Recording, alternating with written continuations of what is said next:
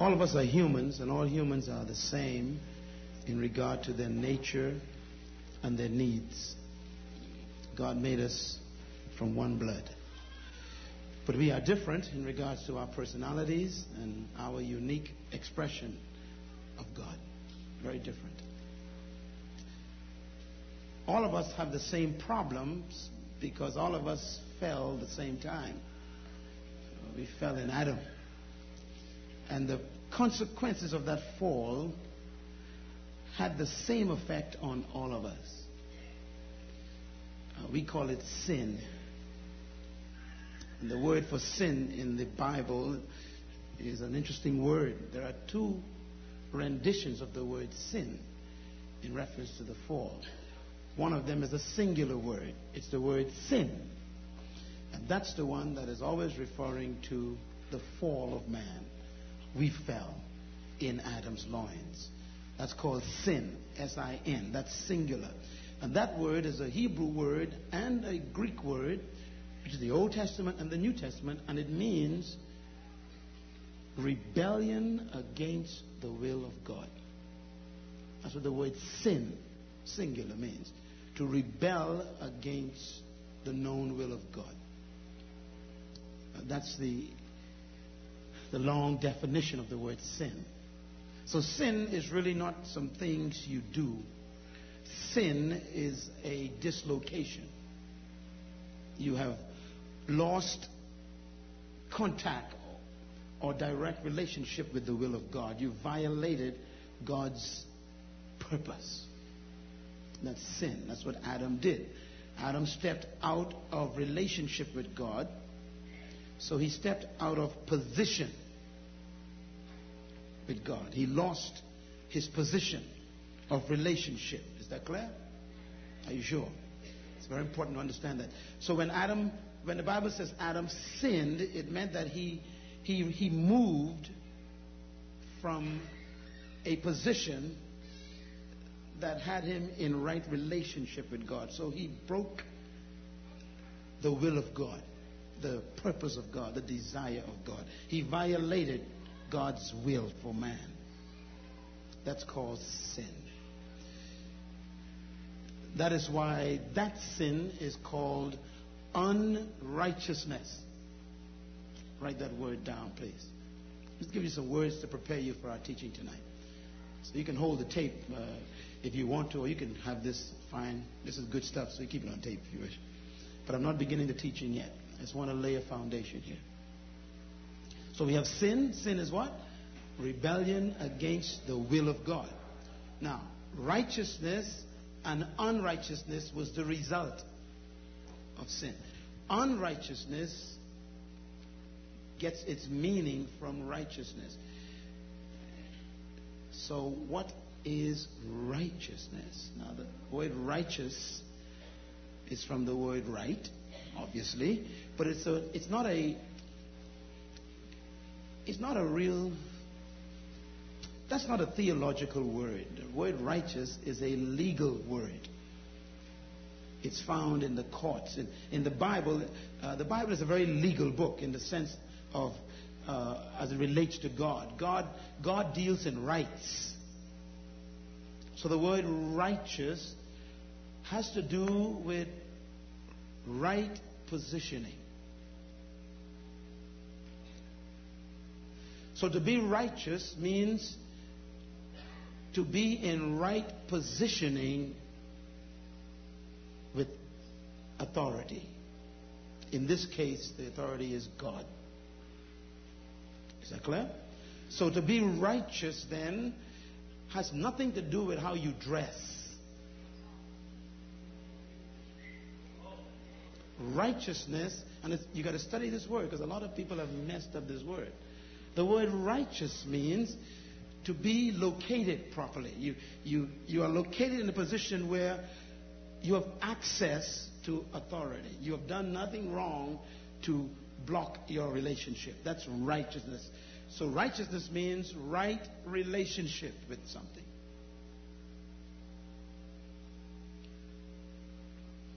To be unrighteous, then, is obvious. It means what? You are out of position. Therefore, you are out of right relationship with authority.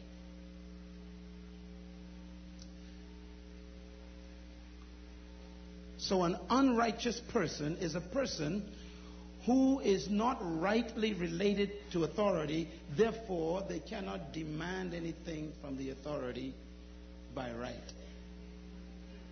They are, now, when you are unrighteous, then you are, write another word down, illegal. This is a very, once again, uh, it's a word from the courts of law. To be illegal simply means you, you have no right to make demands.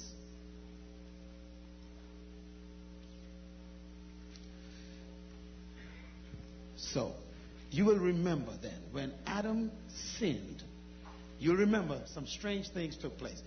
Adam broke the word of God. He, he disobeyed. That means he violated.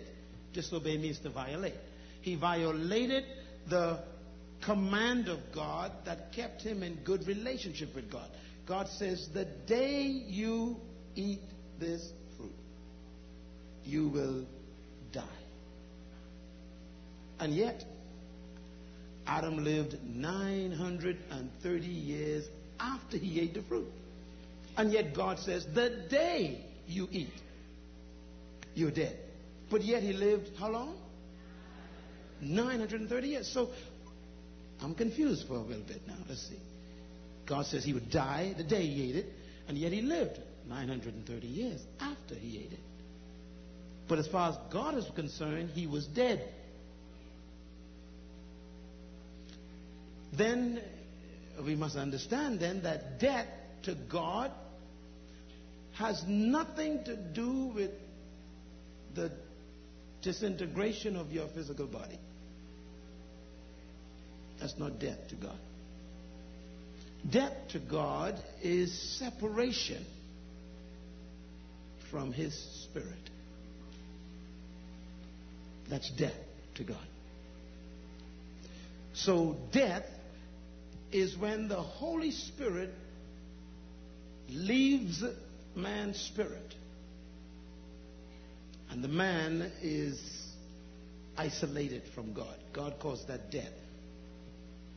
So when you don't have the Holy Spirit, which connects you back to God in right relationship, then you are dead presently. Are you following this? That means every baby born in the world after Adam's sin was born without the Holy Spirit. Therefore, the baby was born dead. And so were you.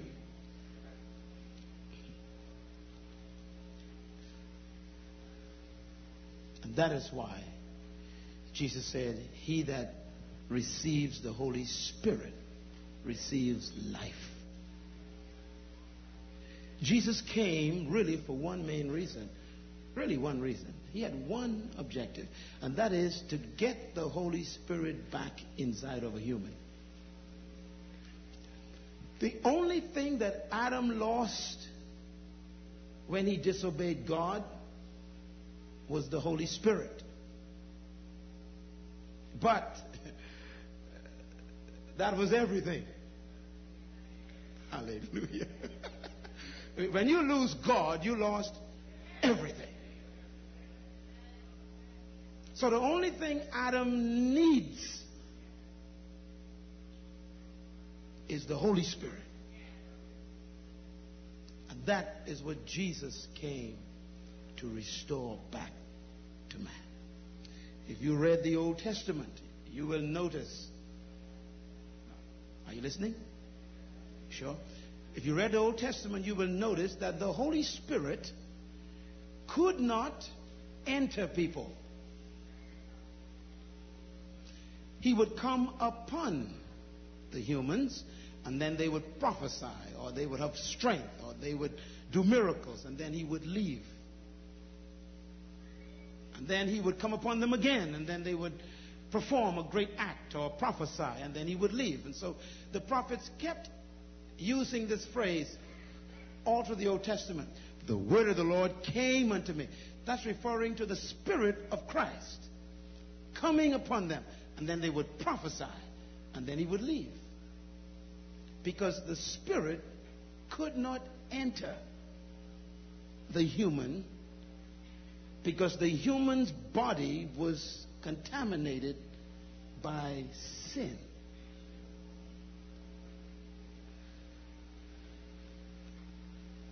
So the goal of God was not to enter humans in the Old Testament. The goal of God was to be among them.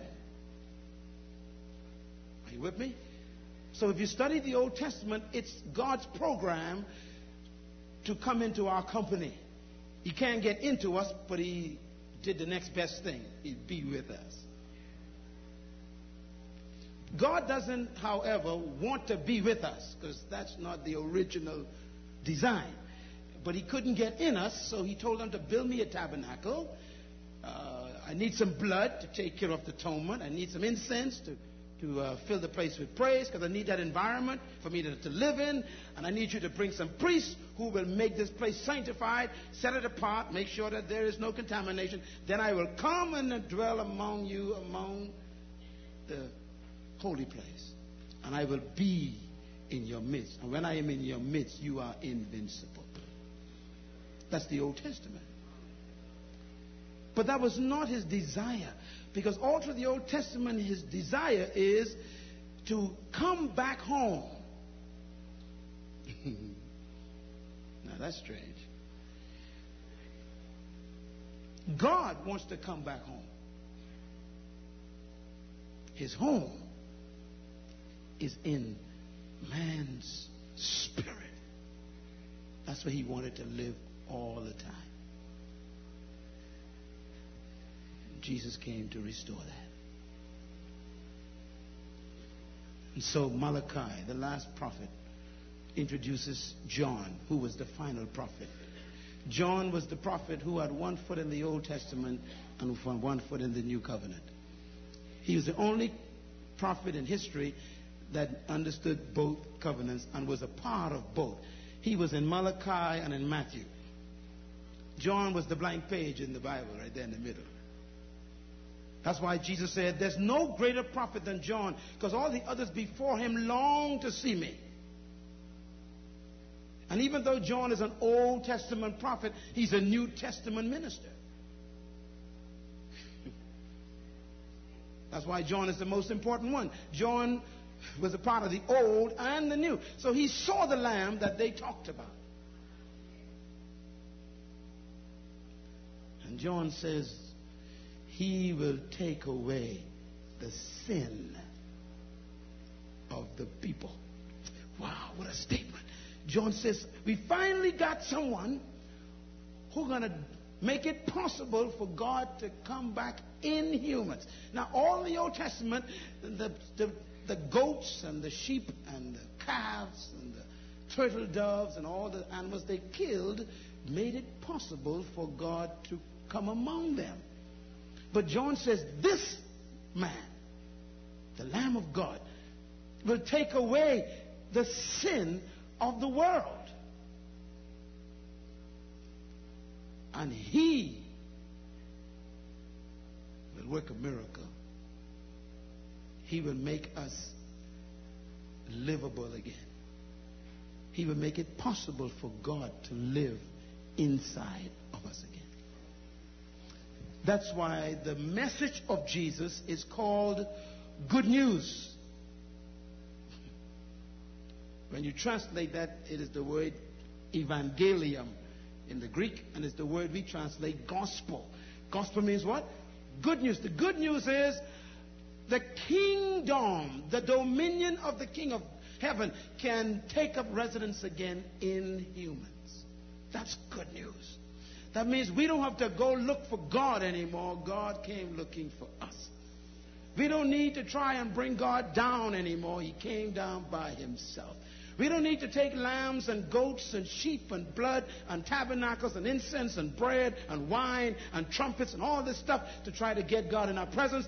God has sent his own lamb with his own incense. Hallelujah. And he's going to put his blood on the altar. He's going to cleanse us and then he will live in us again because he will clean our, even our bodies and our conscience will be sprinkled clean by the blood of Jesus. There'll be no need for another sacrifice. Hallelujah. He will do such a good job that the Holy Ghost will not just come among us, but he will come in us again like he is right now inside of me. And I thank God for Jesus Christ. This is what separates Jesus from Mohammed and Buddha and Haile Selassie and Hare Krishna and Mr. Moon and Mr. Baha'u'llah. Hallelujah. Because none of them could make it possible for me to have my sins dealt with so I could become holy vessel again so that the Holy Spirit could find a holy vessel to live in again. This is why we worship and praise God for Jesus.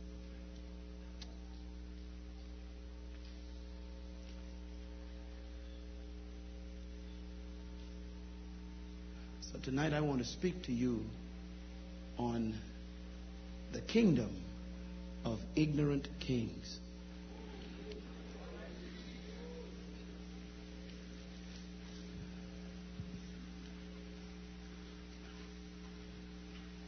The kingdom of ignorant kings.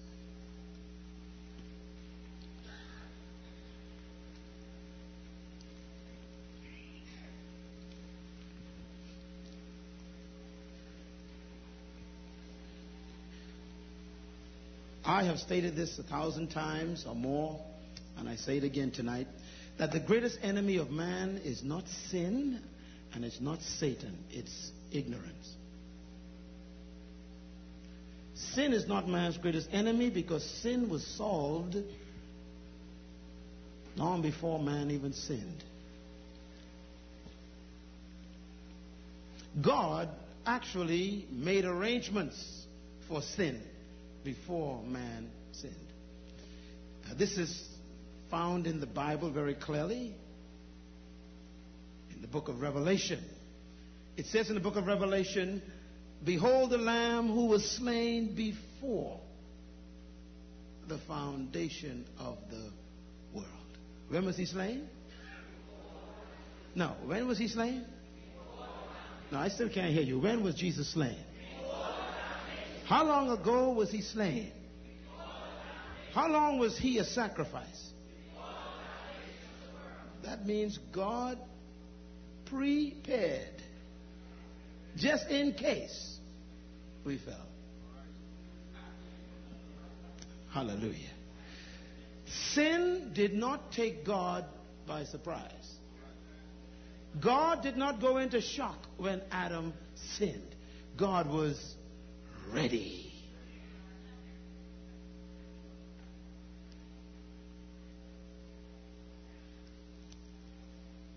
So sin is not the issue dealt with. Satan is not man's greatest problem because Satan is the most insignificant, weakest, predictable, manipulated spirit that harasses you. Now, let's go through some of those words. I didn't know the devil years ago. I know him very well now. He and I are good friends. He know me, I know him. Paul says, do not be ignorant of Satan's devices. That means study him. You all listening to me? You got to study your enemy. Study the devil. Once you study him and you find out about him, He hates you because you, you, you know too much about him and he can't deal with you anymore.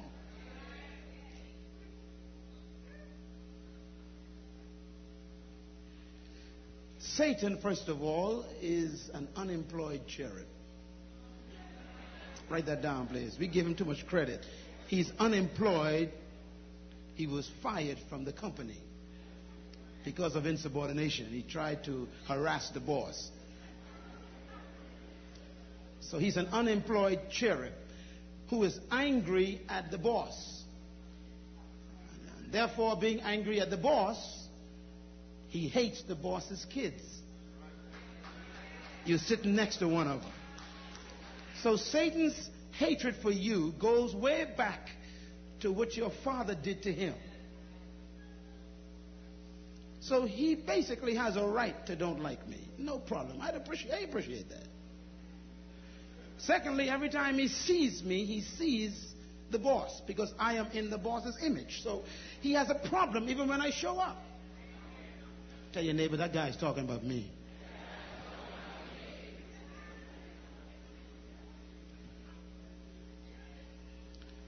Thirdly, Satan, as we call him, devil, formerly known as Lucifer, he is illegal on earth. Write that, all that down, please. He is illegal on earth. Now, why? Because the only spirits that have legal right on planet earth are spirits with a dirt body.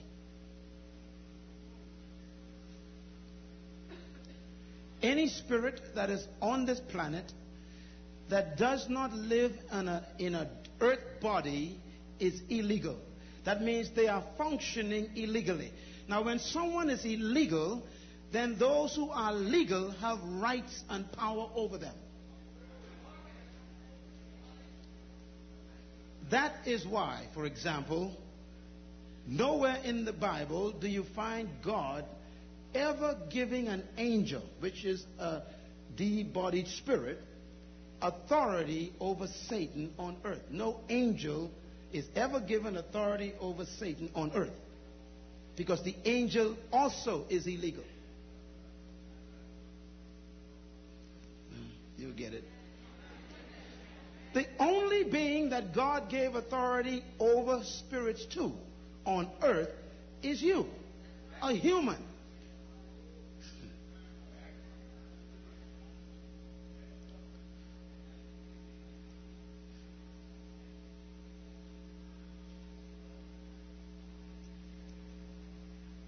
Think I better take you back a little bit. I feel some of you all struggling in the spirit. Please go to Genesis chapter 1. Let's go back where the beginning began. Genesis chapter 1, verse 1. In the beginning, God created the heavens and the earth. Uh, let me just pause for a minute because that particular verse that you have there is not really correct in its translation. Uh, the words here are written from the Hebrew text. The Hebrew manuscript does not have the word the in that sentence. They put the in the sentence so that we could, in English, properly understand the statement. But when you put there in that sentence, it disturbs the meaning. In the manuscript, it's written like this in the Hebrew In beginnings, Elohim bara the heavens and the earth. Simply put, in beginnings, God created heavens and earth. There's no there in the sentence. Because when you put a there in the sentence, it gives the subject of the sentence a reference on a time and a location. And God refused to put a there in the sentence and made sure Moses didn't because when you put a there in the sentence, it meant that God began when the beginning began. But you see, God says, No, I didn't begin when the beginning began. I began the beginning.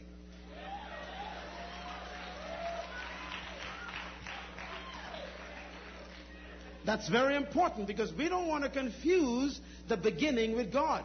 The beginning began when God began it. So God is bigger than the beginning. He is before Genesis. Matter of fact, the word Genesis means beginnings. God began the whole thing. He started start. Hallelujah. That means before anything was, God is. I'm going to say that again. That means before anything was, God is.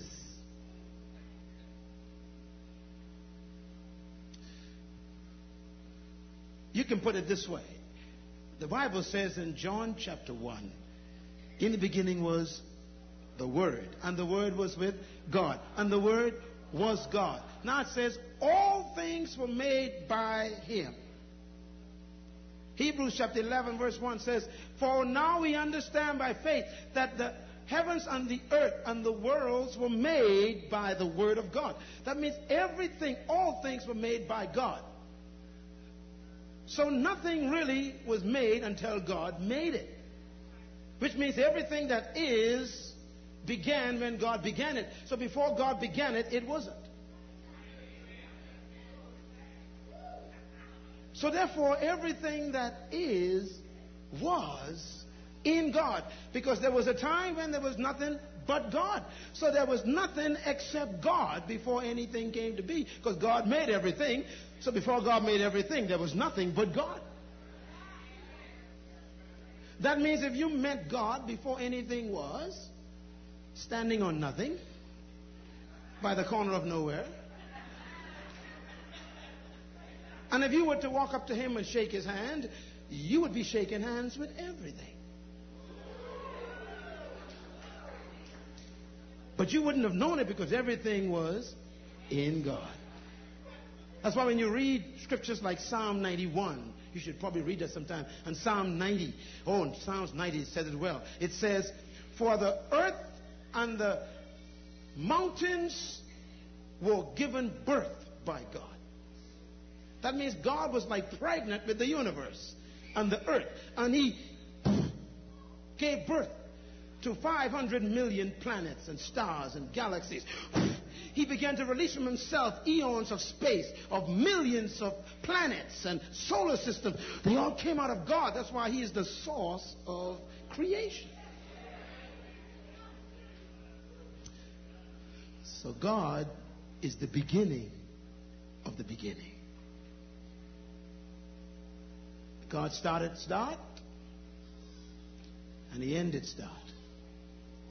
So God is the Alpha and the Omega because He's outside the Alpha. He started the Alpha. God is in eternity, and then He started time. And time is when Genesis began, and then God finished time. That's when it all is consummated by God.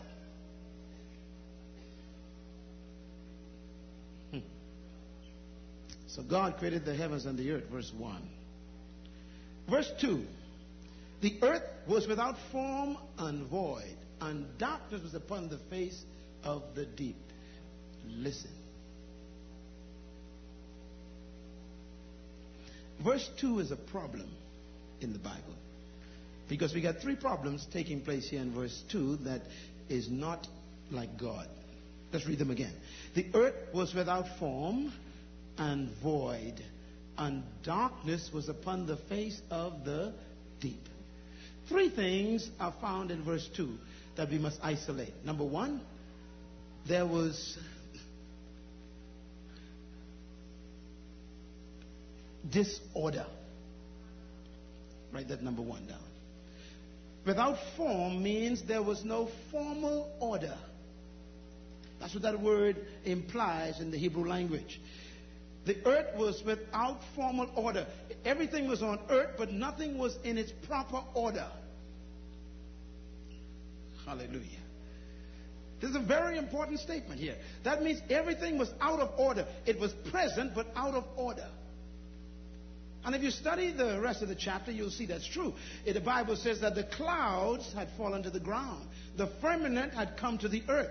The water had gone over the dry ground. The dry ground was under the water. And the fish and the animals and the trees were trapped in the earth under the water, which was covered by the water under the dry ground, and there was the clouds on the ground and the firmament that the atmosphere had collapsed, so everything was in the wrong place. Out of order. Second thing wrong in number two, verse two, is void. The word void means chaos or confusion. The earth was out of order and it was confused. There was confusion everywhere, chaos. The third thing wrong in verse 2, write this down, number 3, is darkness.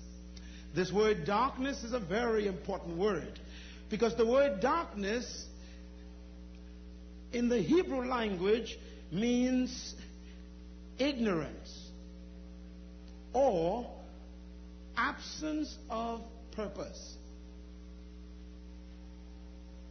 Darkness, absence of purpose or ignorance. We would say absence of knowledge. That means nothing that was present in the earth knew where it was supposed to be. It was ignorant of its purpose. The clouds didn't know what they were there for.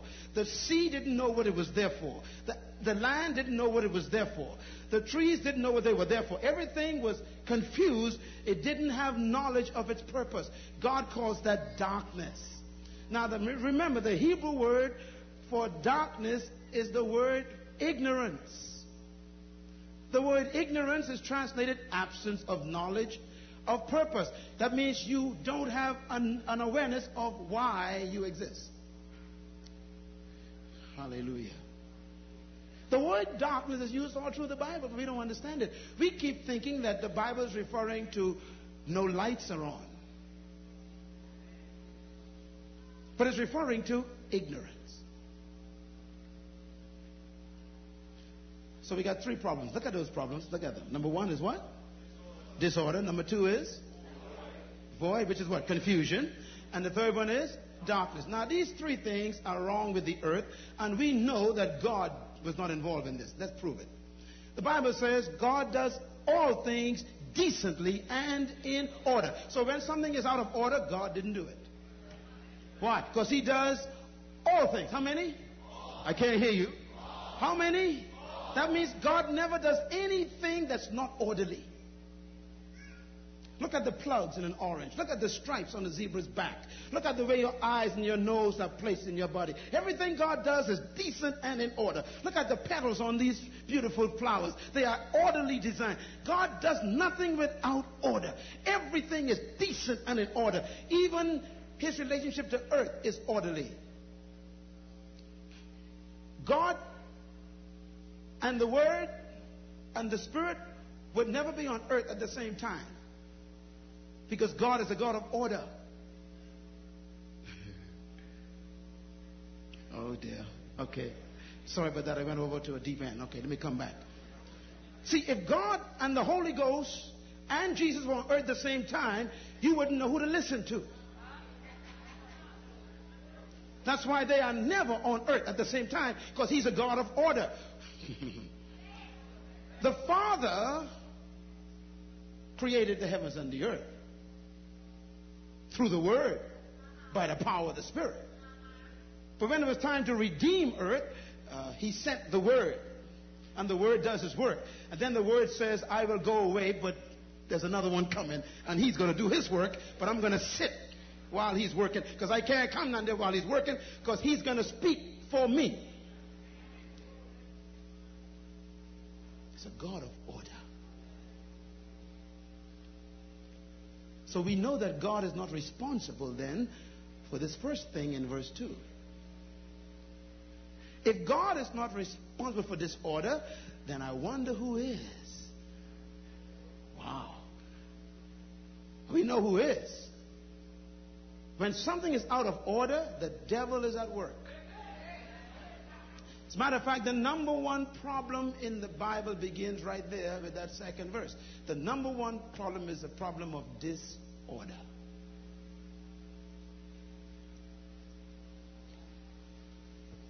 Hmm. It is still the number one problem today.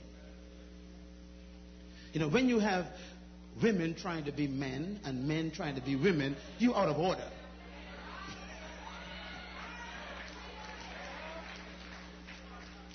I mean, it's just not orderly.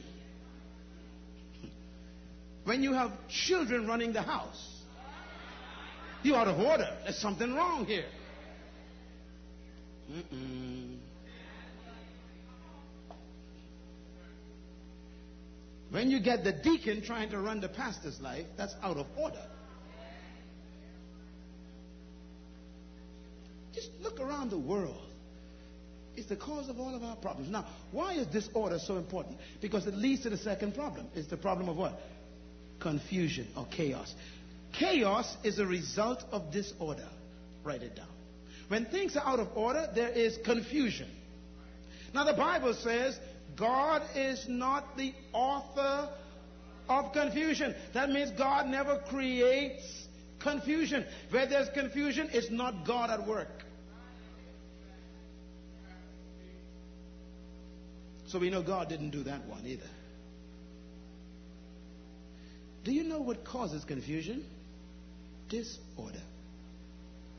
If you are confused, just stop and check and see where everything is. You'll probably discover that everything is out of place.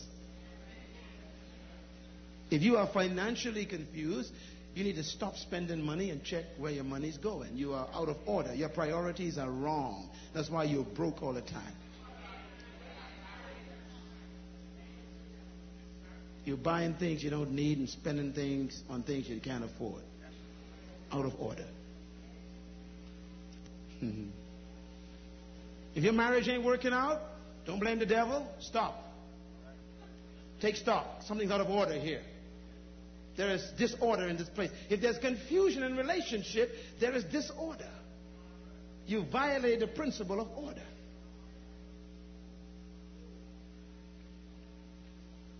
What's the third thing wrong? Darkness. The Bible says God is light and in him there is no darkness at all. I mean, that is a powerful statement. Where there's darkness, it ain't God. That means God is never ignorant of anything. He knows where everything's supposed to be. He knows why He made it, what He made it to do, and what it's doing, and if it's not doing it, God knows. He's never in the dark on anything. Hallelujah. He's a God of light, of revelation, of knowledge. He knows everything. He is omniscient.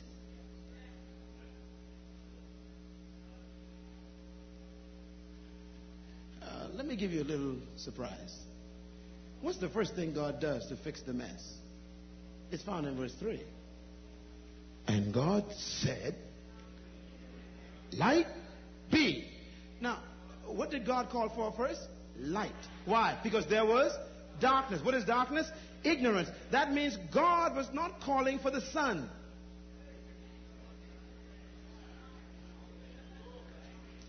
The sun was created in verse 14. Read it. Verse 3 is not the sun. God was speaking out revelation to the whole creation. My God. Let there be knowledge. The Holy Ghost went and moved, and, and the clouds went back to the firmament, and the waters were moved from over the dry ground, the Bible says, and the dry ground was raised back up, and it was dried out. And then God began to call forth the, the animals from the soil that were trapped in it, and the trees that were trapped in the soil. And God put the salt water from the fresh water and made the lakes, and designed everything. And then when God was finished, everything was in its proper place. Then God says, This is good.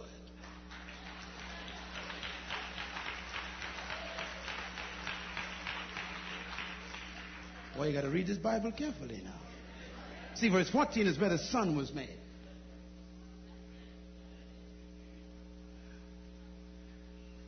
Because the Hebrew word for knowledge is light. And the Hebrew word for ignorance is darkness. That's why Satan is called the prince of darkness and Jesus called the light of the world. It doesn't mean that Satan walks around in dark alleys. That's why the scripture says night and day are the same to God. This, this has nothing to do with absence of illumination, it has to do with ignorance. When the Bible says Satan is the prince of darkness, write the word prince down, please. Let's look at that word. The word prince is all through the Bible. It's from the word principality, and the word prince means first law. First law. Write it down, Pastor. The word prince means first law. That means that Satan is the prince of what? Darkness. He's what? The first to rule by ignorance. He rules by ignorance. If you are ignorant, he will run your life. That means your ignorance is your greatest weakness. That's the area of your life that Satan is ruling. The area where you are ignorant. We don't understand how he's running our lives. I don't care how much you shout and scream and speak in tongues. If you are stupid, Satan's going to run your life. He's going to take away your health, take away your finances, take away your marriage, destroy your children, destroy your ministry, destroy your business because you are ignorant. That is why when you read the book of Hosea, please turn there quickly. We can come back and make quick, quick, quick, quick. Hosea 4, verse 6. God is explaining to Hosea why the whole city is falling apart. He's explaining why the church is a wreck. He's explaining why everything is in, in, in, in disarray. He's explaining why there's crime in the city. When you read Hosea chapter 4, and you read the three chapters before that, you find out that in those three chapters are all the problems in New York. In chapter 1, 2, and 3, there's crime, there's violence, there's killing, there's divorce, there's broken homes, there's murder. Everything you could think about to destroy a society is in verse 1, 2, chapter 1, 2, and 3. But when you reach chapter 4, Hosea say, Lord, tell me why it's like this. And God answers him in verse 6. What does God say? And God says, My people are being destroyed not because of the devil.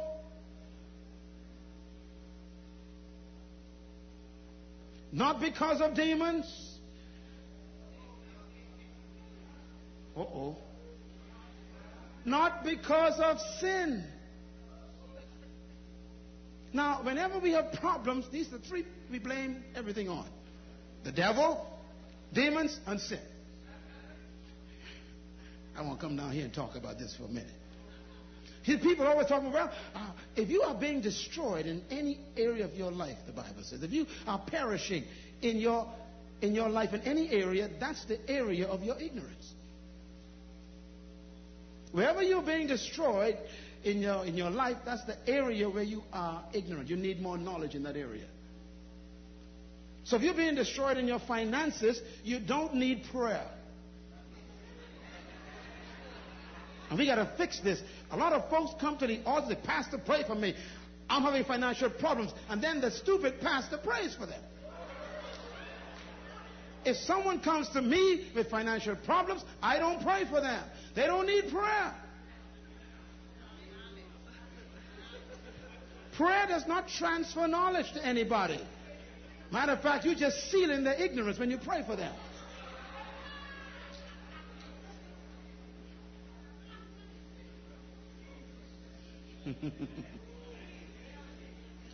you need to be honest with them and say, look, you need to go to the bookstore right in the church, find a good book on budgeting.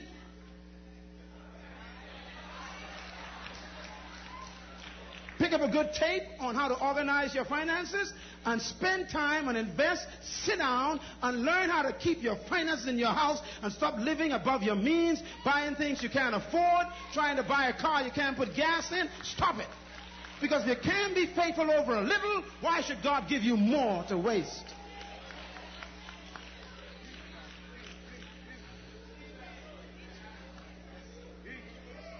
Everybody say ignorance is my greatest enemy. You being destroyed in your relationship? Your marriage ain't working out? What do you do? You run to the prayer line. You don't need prayer. See, all these years, that's why your marriage still broke up. Because all that prayer you got, you still got a divorce. Because it wasn't prayer you needed. You missed it. My people are being destroyed because of a lack of knowledge. That means you need to go to the store, buy a nice book on relationships. Learn how to live with a man. Study a woman. Learn how to live with people, how to talk, how to communicate, how to have proper sexual relationship, how to live with someone properly. You need knowledge. I have seen some of the most stupidest situations in the church.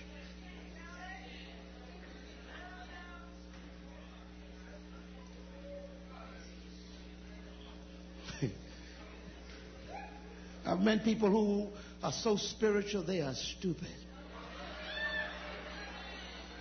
Keep smiling with me. I mean, stupid anointed people, just stupid. Your husband want to have sex with you? you I, I'm in the Holy Ghost right now. Holy Ghost?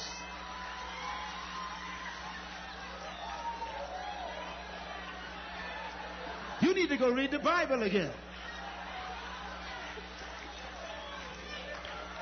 Yeah, I know.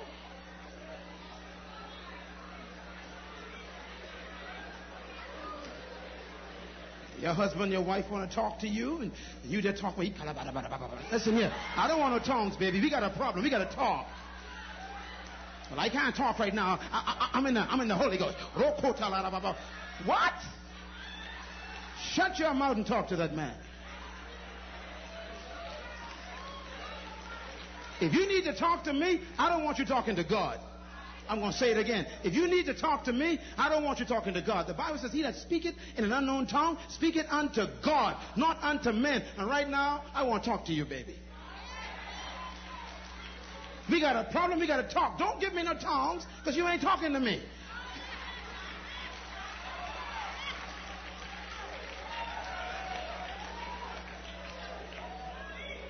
Knowledge.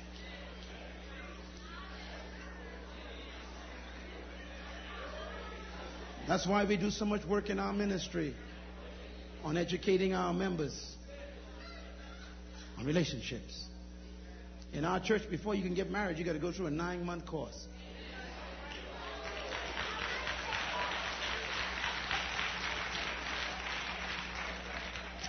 We've married people for 15 years. I mean, hundreds of people.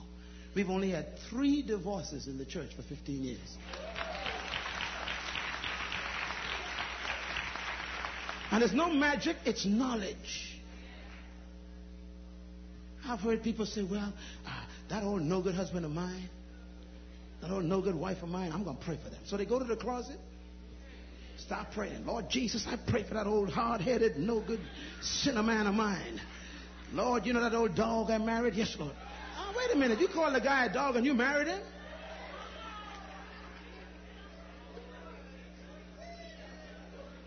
Uh oh. Takes a dog to know one. I mean, how could you marry a dog?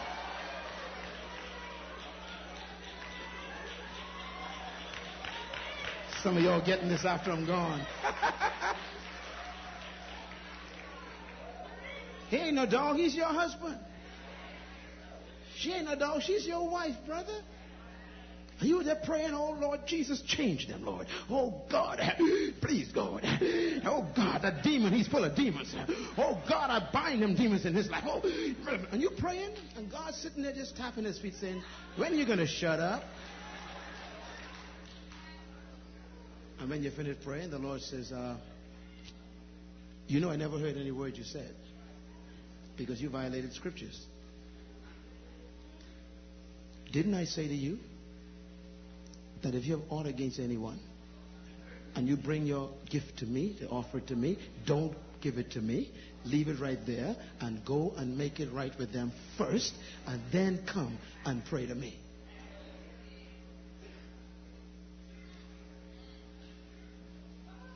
Uh oh. Getting quiet in the place. What's happening here? You can't hide in the closet from your spouse. The prayer closet is not a hiding place from your responsibility.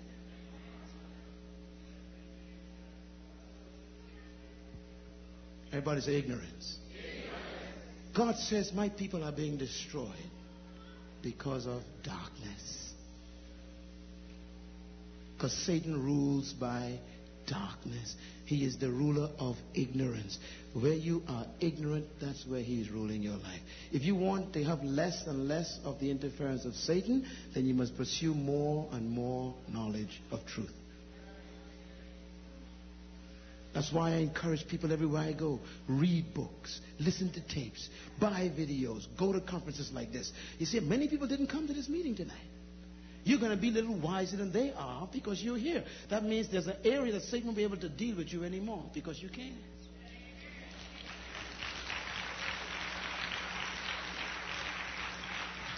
Jesus is called the light of the world because he brought the revelation knowledge of God for us so that we can no longer live in darkness. And then he says, You are the light of the world. Tell your neighbor, You are the knowledge of God. That means you are supposed to be showing everywhere you go in your job, in your workplace, how to live in the knowledge of revelation. Let's go back to Genesis. Well, no, stay there for a minute. Let me just deal with Hosea 4 6. Can I do that for a moment? Look at that verse again. My people perish because of what? A lack of knowledge. That means ignorance. And because you have rejected knowledge, read it, I must also reject you. Underline that. God says you have what? Rejected knowledge. That means knowledge is a choice and ignorance is a choice. You cannot reject what was not available. God is literally saying to you that you didn't have to be this stupid, but you chose to be this stupid. How can God say that? Because every time you buy a book and don't read it, you chose ignorance. Every time you walk past a bookstore and instead of buying a book, you buy Kentucky Fried Chicken, you are rejecting knowledge. Every time you refuse to come to a meeting because you think you know it better and more than the teacher, then you are rejecting knowledge. When you think that you have, have learned it all, don't need anybody to teach you anything, you are rejecting knowledge. And God said, because you have rejected knowledge, I must also reject you. Now, you have been taught that God never rejects people. And God disagrees. He says, I do reject people. The word reject here means not to use. God says, if you are ignorant, I will minimize my use of you. I'll make sure I use you the least I possibly can. The less you know, the less God uses you. When God wants something done, if you are ignorant and you're right there present, God will travel around the world and find someone who is full of knowledge to bring him there. He'll avoid using you because he don't want you to make him ashamed. Isn't what Paul said it so well? Paul says, Timothy, you're excited, you got zeal, you got strength, you got youth, but you're stupid. Now study. To show yourself what? Approve of God. So God could approve of you and you won't make God ashamed as a workman. Tell your neighbor, this man's talking knowledge. Half of you in this room need to go repent because you bought books in your house in a shelf and haven't read a one. Every book looking at you every day. You've rejected knowledge. Some of you want to be used of God. You praying every day, coming to the altar, oh Lord, use me. Say, Pastor, pray for me, for the Lord to use me. God don't use you because you got prayer. He uses you because you are prepared. You want to attract God? Start studying. You want to attract God? Pursue knowledge. You want to attract God? Get all the knowledge you can. God will use you, my sister, my brother, because God ain't going to use no fool. God will win men by the foolishness of preaching, but He won't win them by foolish preaching. I'm going to say it again because some of y'all missed it. Some of you Bible school students, sit up straight, listen to me carefully. God didn't say He's going to use foolish preaching to win people. He's going to use the foolishness of preaching. That means He's going to use the method of talking to win people. But you got to be talking sense before God uses you.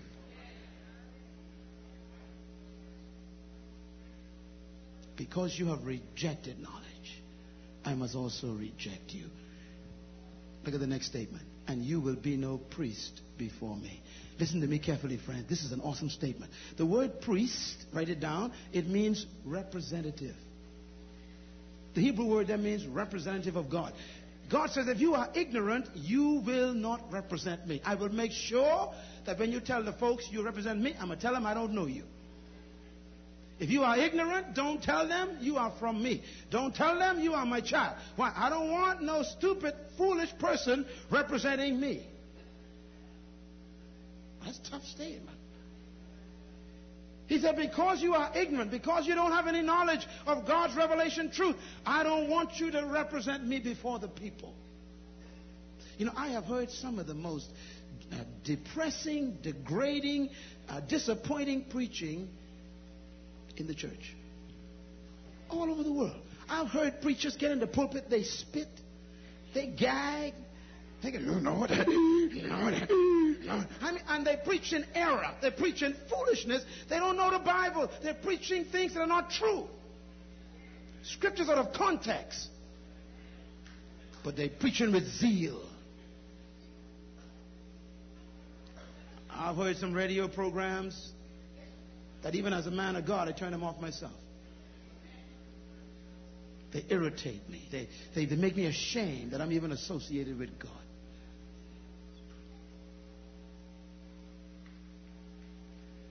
God wants his people in this next century to be a church that is able to speak with such uh, powerful dignity and awesome truth and fantastic revelation that no man could stand against their light. That when they speak, light comes out and destroys the ignorance in their mind and they become full of light and they receive Christ.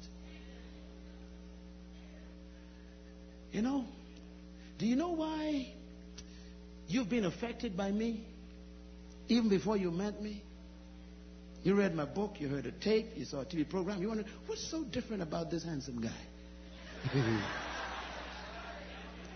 Let me tell you the difference is, I asked God all my life, oh Lord, give me revelation knowledge. Every time I speak, let it be revelation knowledge. Right? Let there be light coming out of my mouth. And you sit there and you go, yeah. What do you say? The light's coming on. I can see it in your eyes. So now you say, yeah.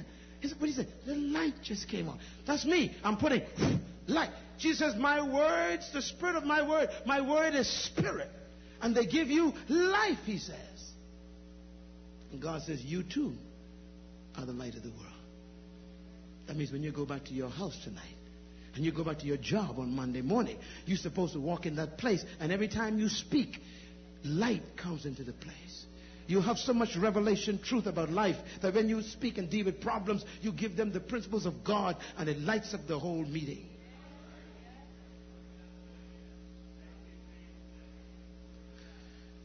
You know, a lot of people have been saved for 40, 50 years and haven't read the whole Bible yet. They read their favorite books. Psalm 23. John 3.16. I mean, saved for 20 years, never read Zephaniah. If you ask them what's in Haggai 3, they can't tell you, but they've been saved for 40 years.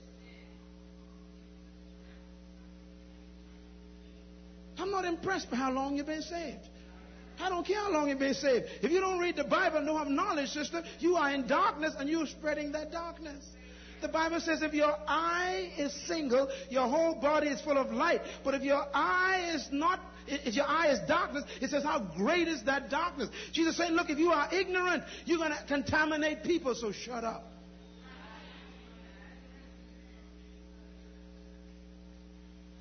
You ever wonder why God used Paul more than Peter?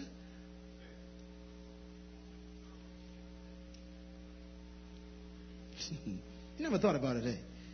Peter used to live with Jesus, slept with him, ate with him.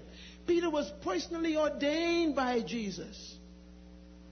And yet, when God wanted to reveal the depths of the revelation of his church and the future to the, to the world, he couldn't use Peter because Peter didn't have the education.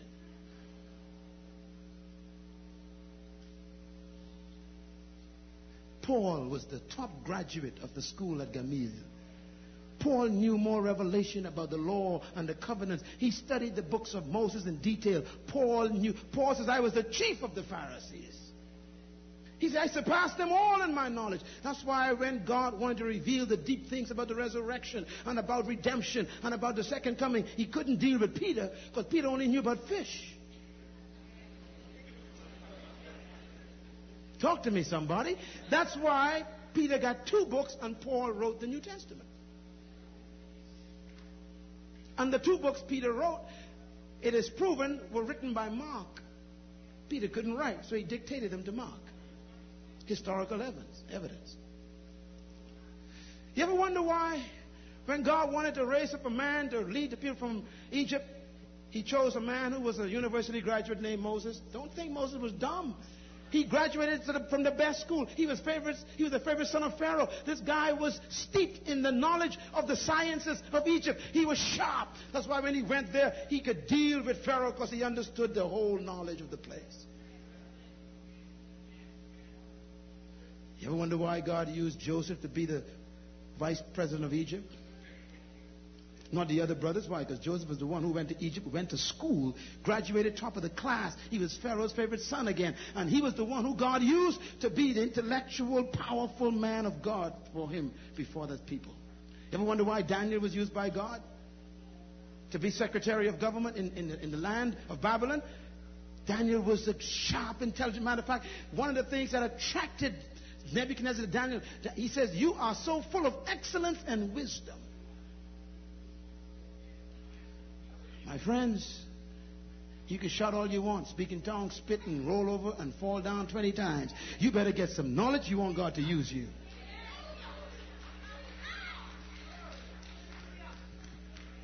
Because you have rejected knowledge, I must also reject you, and you will be no priest before me. Now, the last part is the worst of all. Read it. And I must also reject your children. Who's speaking? God. Write this down, please. Ignorance is generational.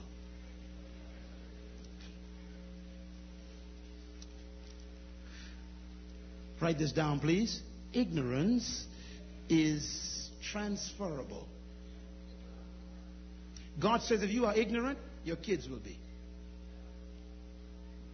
But this is so logical, it's so true. You see, if you don't know anything and you teach your children all you know,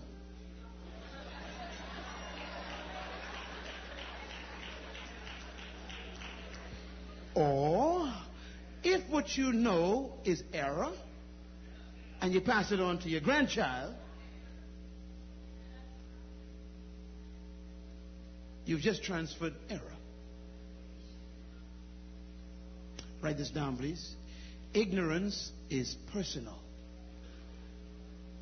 but never private.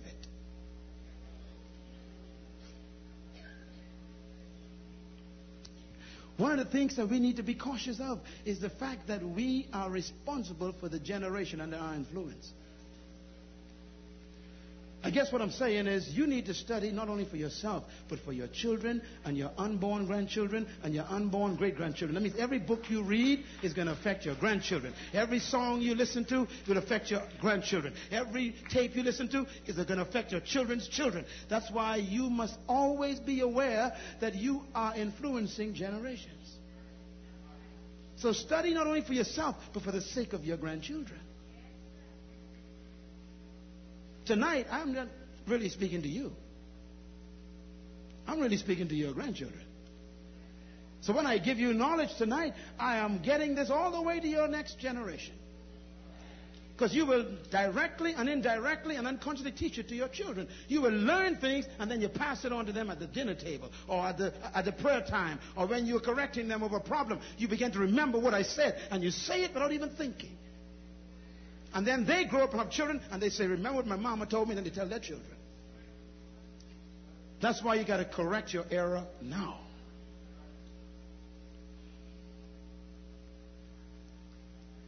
I must reject your children, he says. Ignorance is so powerful, it goes even to the next generation. Tell your neighbor, I'm mad now. I'm going to read every book I got in the house. I'm going to buy every tape I can. I'm going to study because I want God to use me. Give the Lord a hand. That's right. He's going to use you. But you got to prepare yourself.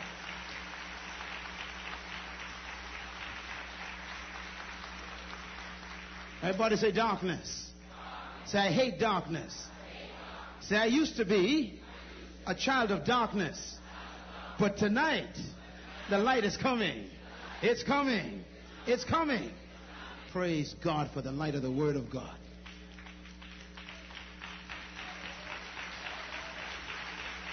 Hallelujah.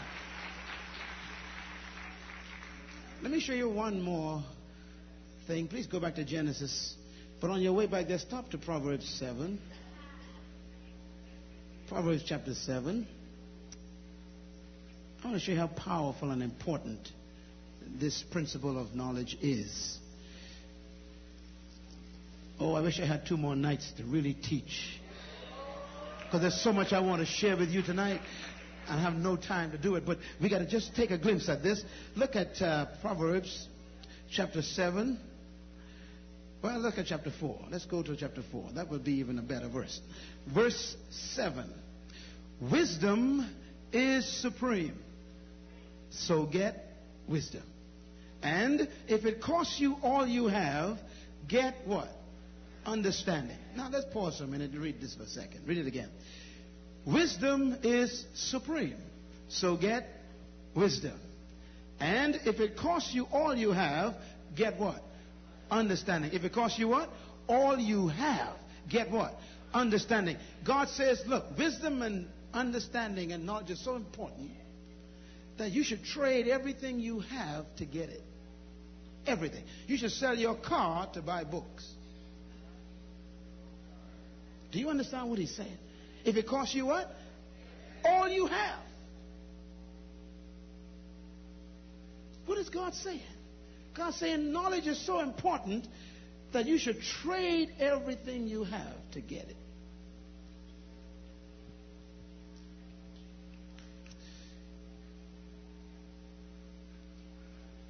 You have $10 in your pocket.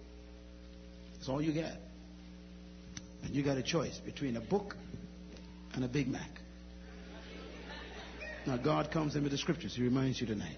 He said, okay, you got a choice. Now, if it costs you all you have, you got a choice between knowledge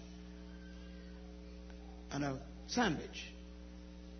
You got a choice between knowledge and a three piece Colonel special. And you got a choice to make. You're hungry both ways. Ah, see, you forget. You're hungry spiritually and you're hungry physically. And God says, if you got a choice, go for the knowledge.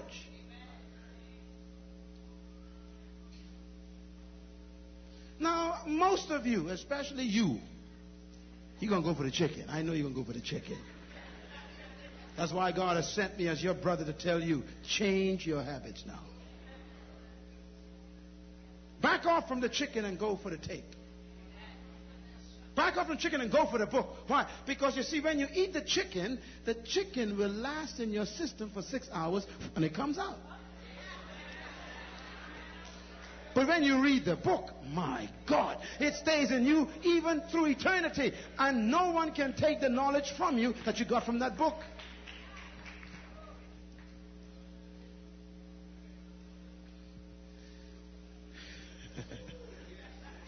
If you buy the chicken, all you got is a meal. But if you get the knowledge, you can learn how to create a business that sells chicken.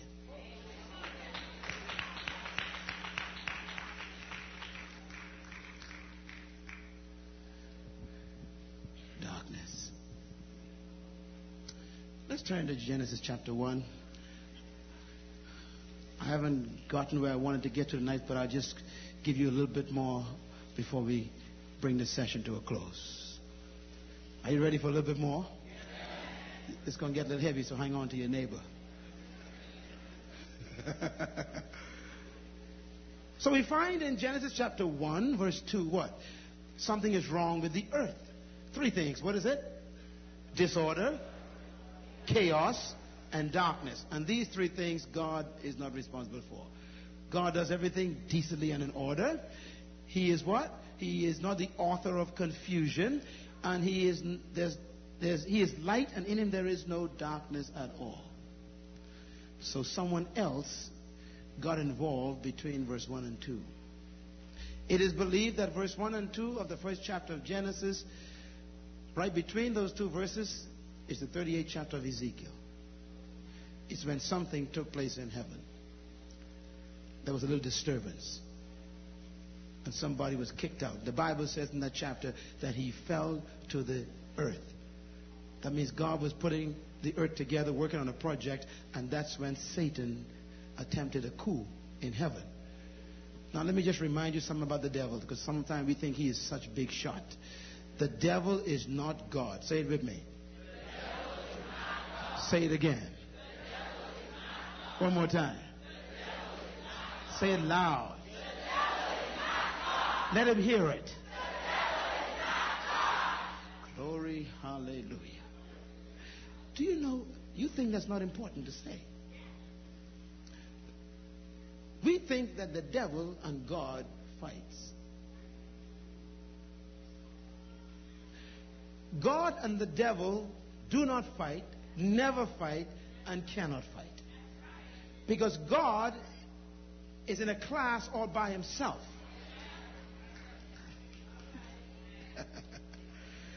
he only fight things in your class. And the Bible says, I am God, and beside me ain't nobody. There's no evidence in Scripture.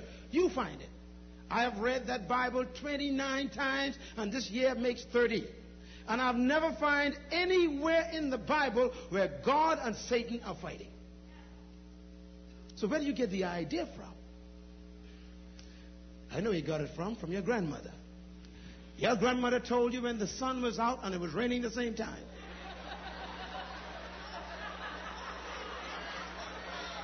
Right? And that's called passing down ignorance. And now you bought it in the church and you believe it as a doctrine. Give the Lord your hand for the light coming on again. I feel the light coming on. God and Satan do not fight. God will not even lower himself to fight with an imp that he made.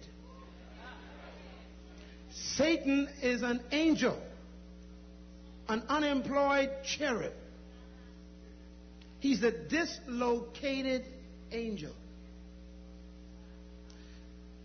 Can I comment on that for a moment? Do you know what a demon is? A demon is an angel out of position. When an angel leaves their position, they become a demon. So, demonic nature is dislocated power. This is found all through the Bible. Matter of fact, you will find this in the book of Jude when God was talking about the demons, how they became demons. He says, The angels in heaven left their former estate. The word estate means position of authorized authority. They left that and they became demons. That means when anything leaves its authorized position of authority, it becomes demonic. That could include someone sitting right behind you. Demonic activity takes place when a person leaves their area of anointing and attempts to find someone else's position. That's why there's chaos and confusion even in the church. I hope you are not a demon.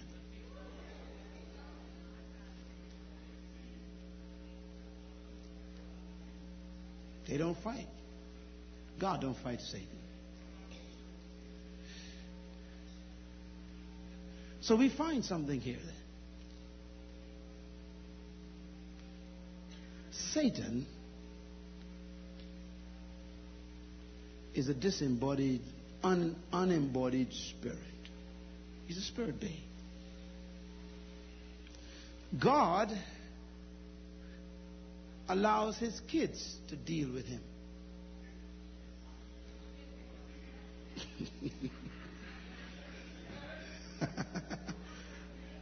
I mean, the last assignment that was given concerning Satan is found in the book of Matthew 28. Jesus said, And all who believe they shall cast out demons. The assignment that I read concerning Satan was given by Jesus to you. He says, For I have given you power. That means authority or authorized power to tread upon serpents and scorpions and over all the power of the enemy. I've given you that authority.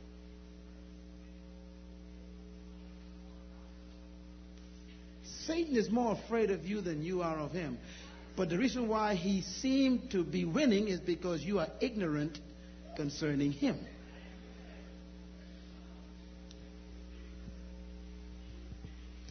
Let's take a look at this quickly. Genesis chapter 1. So everything is back in order now. Do you see it? The clouds are back, and the water is back, and the land is back in order, and the trees are back up, and the animals are excited and going, doing their work. Everything is in order. And then we find something interesting. God then decides to create his best. Now, I'm going to give you a little principle. Everybody say principle. Principle means that this is a law that never changes. The first principle of God is organization. It's found in the Bible. It's right there in chapter 1. The first principle that we are introduced to is the principle of organization. God loves order. God reserves his best until he's organized. That's a principle. God reserves his best until he's organized. That's a principle. That means if you want God's best, organize what you have.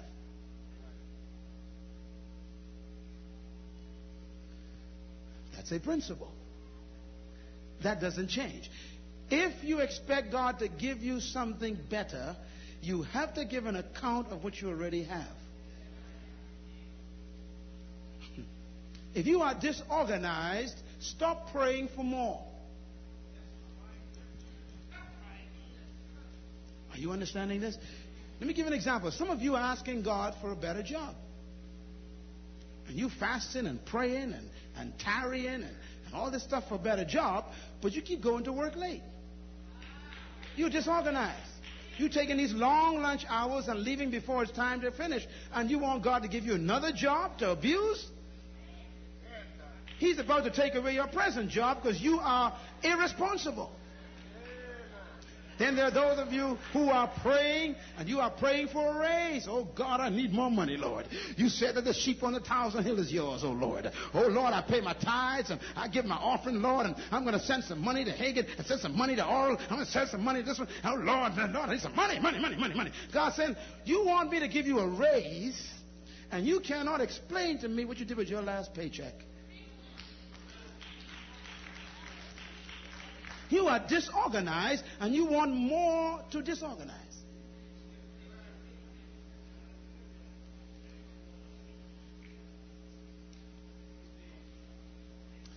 Some of you praying for a new house. Oh, yes, I know. On a prayer line. Yes, Lord. I need a new house. You pray for this new house, and you praying for the God to give you this bigger house and this nice house in a nice part of town, and you praying and fasting and tarrying and believing and agreeing and, and even claiming and marching around people's houses, claiming it and all this stuff. I know.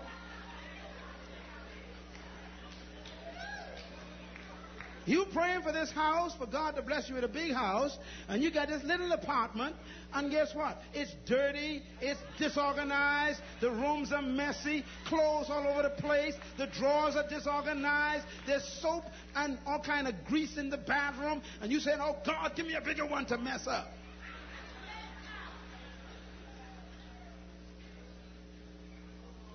Some of you, I hear you praying for a car. Oh, yeah, I can hear it now.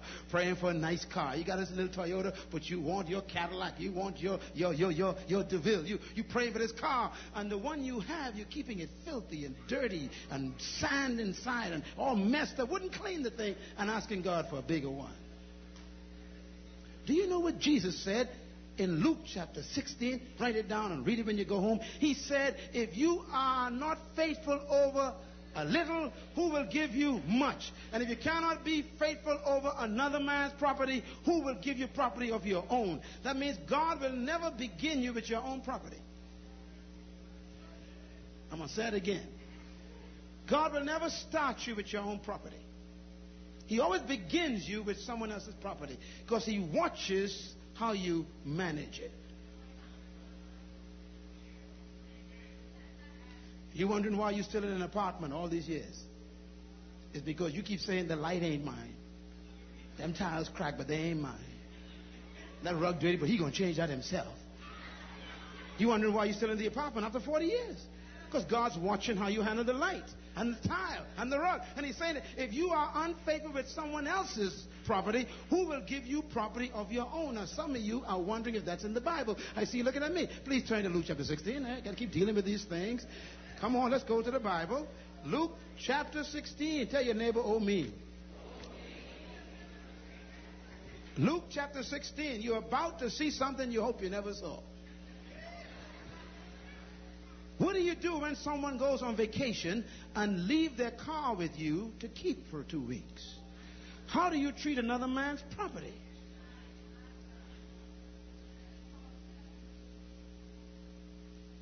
So you ride their car through the mud because it ain't your car. You hit the bumps real hard because it ain't your car. And God's taking notes in heaven, making sure you never get a car. Let's read it. God is not a fool. Look at verse uh, 10. Whoever can be trusted with very little will also be trusted with much. So if you want much, you got to be managing what? Little. So if you want more, if you, if you want much, what do you do? You manage little. If you want much, you do what? Say it again. If you want much, you what? Manage little. That means if you want much, don't pray for much. Just manage the little. You missed the point. God says, if you want plenty, do well with little, and I will bring plenty to you. Don't ask for plenty. Plenty is attracted by a well organized little.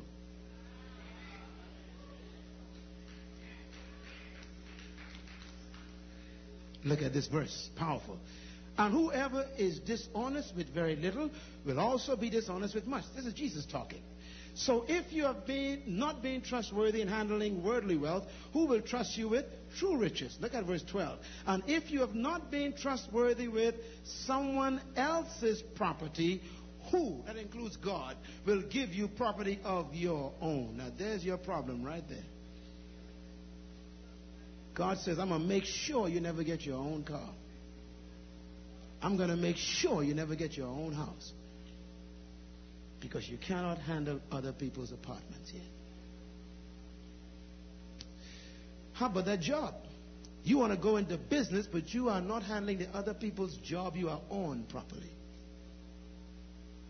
Let me say that again because some of you need to hear this. Some of you praying for God to give you your own business. You want to start your own business so you could be a millionaire by 48 and you are not managing other people's jobs. What's your attitude toward your job? That's what God watches in order to give you your own business. Other people's property. Okay. Let's go back to Genesis. Tell your neighbor, organize your life. And the Lord will give you his best. Tell your neighbor, if you want God's best, organize the rest. My, my, my. That's mean I want you to go home tonight and instead of going to sleep, I want you to open all of your drawers and fold up your underwear. Fold up your dresses, clean the closet out, fix everything. Don't go to bed with dirty dishes piled up in the kitchen tonight. Why? Because light has come to you. And you're telling God, watch this, God, watch me, God, and you start cleaning your house tomorrow.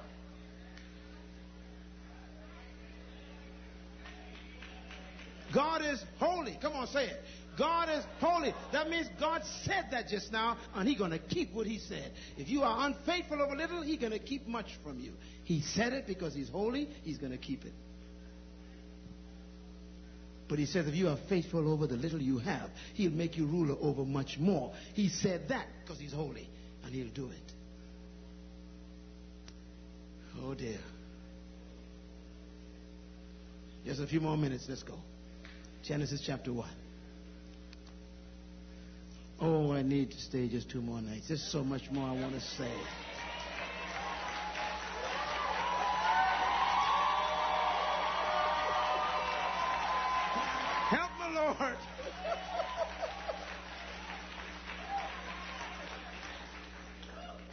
Tell your neighbor, I am hearing. Praise God. Let him that have ears to hear hear what the Spirit is saying to the church. Let's close with this passage here Genesis chapter 1. I want you to notice something very quickly. Verse 3 begins with three words, and God said. Verse 6, and God said. Verse 9, and God said. Verse 11, and God said. Verse 14, and God said. Verse 20, and God said. Verse 24, and God said. Now, everything God creates, He creates it by setting it. That means God speaks things into being by His power of His word. The same thing happens here when He creates man. I want you to take your pen, underline those words in all those verses, please. Verse 3, and God said. Verse 6, and God said. Verse 11, and God said. Verse 9, and God said. Verse 14, and God said. Verse 24, and God said.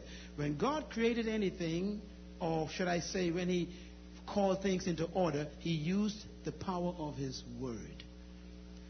But He was very cautious the way He did that.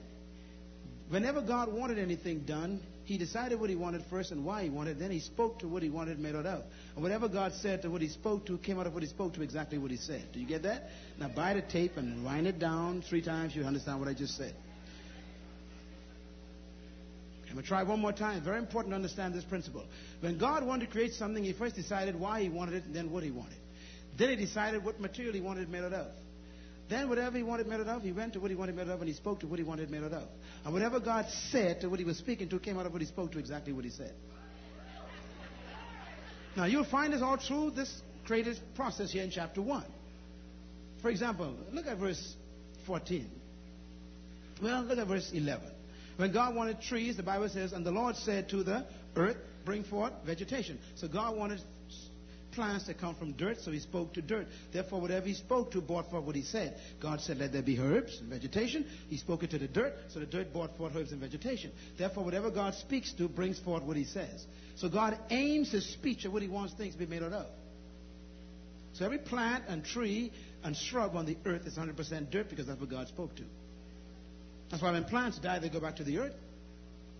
When you eat an apple, you're eating dirt. When you eat banana, you're eating dirt. Mangoes, you're eating dirt. Tomato, you're eating dirt. It's all dirt. That's why when you leave a dirt, a tomato on the ground and come back in two days, it's just a lump of dirt there. It's all dirt. That's what God spoke to. When God wanted the sun, verse 14, it says, and God spoke to the firmament. The firmament is full of gases. So when God said, let there be light in the heavens, then that brought forth the sun. The sun is nothing but gases. They just discovered that about seven years ago, that the sun is 100% gases. And every star you see in the sky is nothing but gases made from what God spoke to. Look at verse 20. When God wanted fish, He says what? And God said to the waters. So therefore, fish are made from water, dirt. That means the dirt under the water brought forth the fish. And God said, let there be living creatures in the ocean. So they brought forth these living creatures. Every fish you see is 100% water, dirt. Look at verse 24. When God wanted plant, uh, animals, creatures, birds and cows and horses, it says, and God said to the earth, bring forth living creatures. So God spoke to what? The earth he said the earth bring forth what? Living creatures. Therefore, out of the earth came what? Whatever God said, living creatures. So every plant and animal you see is 100% dirt. That's why when animals die, they go back to the dirt. When you eat animals, you're eating dirt. It's all dirt. Because that's what God spoke to. So whatever God wants, He decides what He wants it made out of. Then He speaks what He wants it made out of. Whatever God says, what He speaks to comes out of what He spoke to, exactly what He said. Now, this is a very important principle of creation. There's another principle that goes with this. I'm going to say it very quickly. Wherever he bought something from, there's a principle. It has to remain attached to where it came from in order to live. That's a principle. So when you study creation, everything that came from somewhere, it has to feed on where it came from in order for it to live. So plants came from where? The earth. So they got to remain attached to the earth in order to live. Stars came from where? The firmament. So they got to stay in the firmament in order to live. If they leave, they become meteorites and burn up. Fish come from where? Waters, so they got to remain attached to the water in order to live. They got to stay in the water. Where do plants come from? Where the earth come from? Well, the animals came from the dirt, so they got to keep feeding on dirt in order to live. They keep eating plants on one another. That's a principle. Look at verse 26 then. And God said, what does he say? And God said, same process, and God said, let us make man. Now, when God wanted fish, he spoke to the waters. When he wanted stars, he spoke to the firmament. When he wanted plants, he spoke to the earth. When he wanted animals, he spoke to the ground. When God wanted man, that's you, he spoke to himself.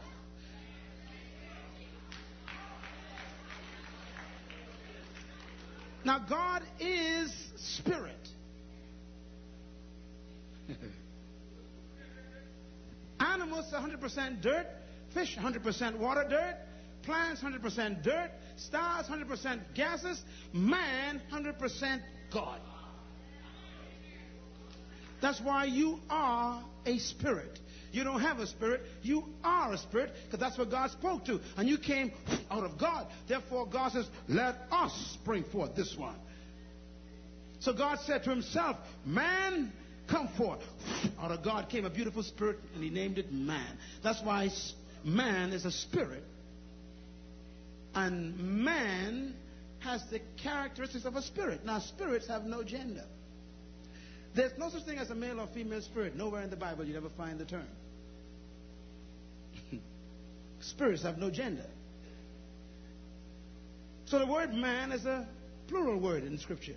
All of the species called man are spirit beings. Because they came out of what? Spirit, because God spoke to. Spirit, because God wanted man to be made out of his own spirit. Whatever is in plant is in dirt. Whatever is in water is in fish. Study it scientifically. Whatever is in the firmament is in the star. Whatever is in dirt is in every animal.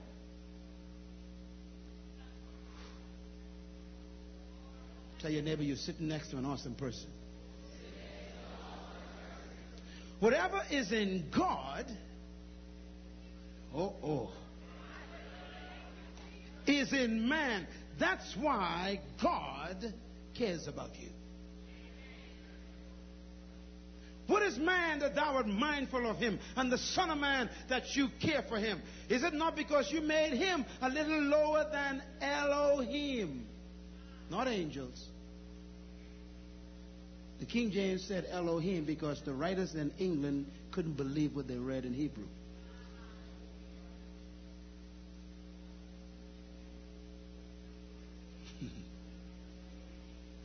the word in the Hebrew text is Elohim. You have made man a little lower than Elohim, your own self. And that's why God loves you so much. Because you are not only like him, you are of him. That's why plants cannot fellowship with God. They are 100% dirt. That's why animals cannot fellowship with God. 100% dirt. That's why fish cannot worship God. 100% dirt. That's why the firmament and stars cannot worship God. 100% dirt. That's why only you could worship God. 100% spirit. And they that worship God must worship Him in spirit and in truth. Come on, praise the Lord, somebody.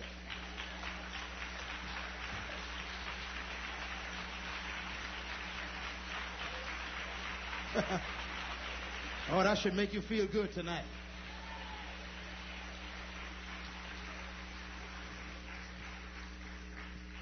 Well, let me let you go home with some stuff to keep you up. Write this down. Man is a spirit. Let's write that down. God said to this man, who is a spirit, Hallelujah in verse 26. Read it. Let us make man in our own image, in our own likeness, our own stuff, and let him have dominion over the fish of the sea, the birds of the air, and over all the earth, and over everything that creeps upon the ground. Read it right there. Isn't that beautiful? God says, Here's why I made this creature to have dominion over the earth. Now, the problem is the earth is physical, but the man is spirit. So God now has to do something to make it work. He says, I created you, man, spirit, to have dominion or rulership or governmentship over the earth. You are a leader or a king over the earth, but you are spirit and the earth is physical. So God now has to take the man who is spirit and put him in an earth suit so the man could get on earth to rule the earth. So in chapter 2, verse 7, God says, I have to make this earth suit for the man to wear. So he says, it says in chapter 2, verse 7, God formed the man's body from the dust of the ground and blew the man into the body, which is dirt, and the man who is spirit is now living in a dirt suit. So that the man could rule the earth, which is physical, like the dirt.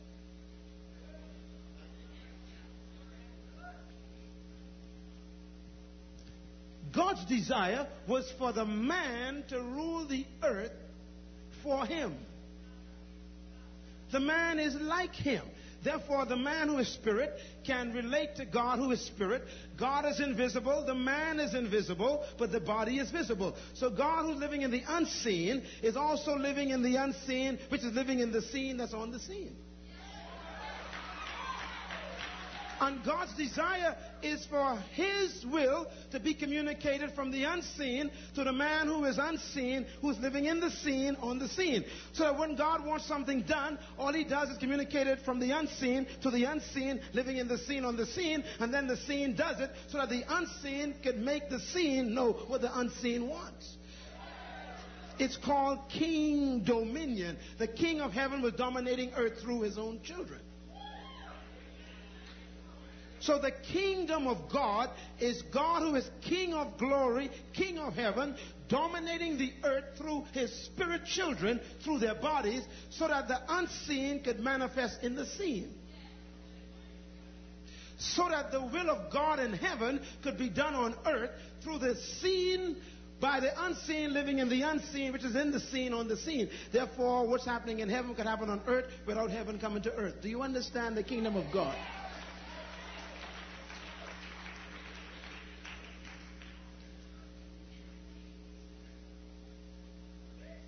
And that's why the whole message of God is the kingdom.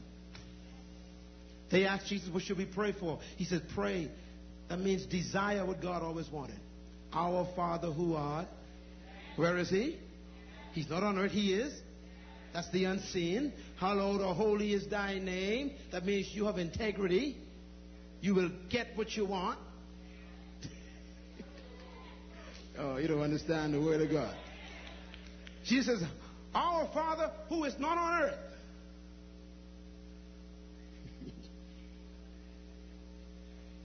you are full of integrity. You will get what you desire. You are hallowed. Thy king's dominion come. Thy will be done on earth as it is in heaven.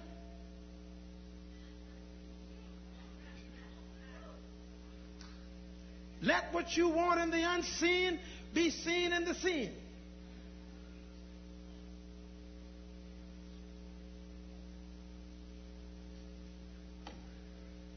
And the kingdom of God shall be within you. I will give you once again the Holy Spirit. And after he paid the price and shed his blood, he called them in a meeting and he taught them about the kingdom of God. And then he went to each one and he breathed on them. And he said, Receive now the Holy Spirit. Why? Because the kingdom of God is love, joy, and peace in the Holy Ghost. Come on, somebody, praise the Lord. When you receive the Holy Ghost again, you're being reconnected back to heaven. And now God's will could be done again in a dirt suit.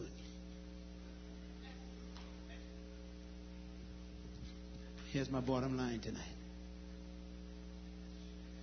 In verse 26, God says, Let them have dominion. Everybody say, Let them. Say it loud. Let them. One more time. Let them. Say it loud. Did you hear what you just said? Say it again. The Bible never lies. God did not say, let us have dominion.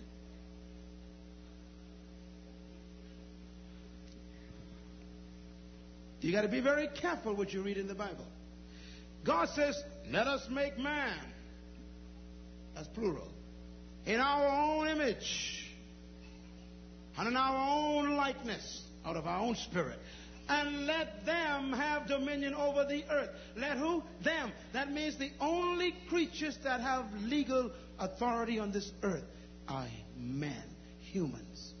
What is a human? Write the word human down quickly. The word human is an important word. It's, uh, it's, a, it's a combination. The word human is from two words put together. It's from the word humus H U M U S, humus, and it's from the word man. M-A-N. Now the word humus means dirt, and the word man is spirit being. When you put the two words together, it's where we get the word from. Human, humus man, a spirit in a body. The only creatures that have legal authority on earth, according to God, to function here legally is humans. That means a spirit in a body. If you don't have a spirit, you can't function here legally, you got to leave. That's why when you die, you leave, because you're no longer legal.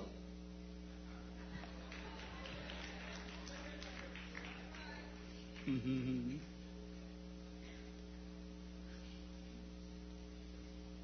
That is why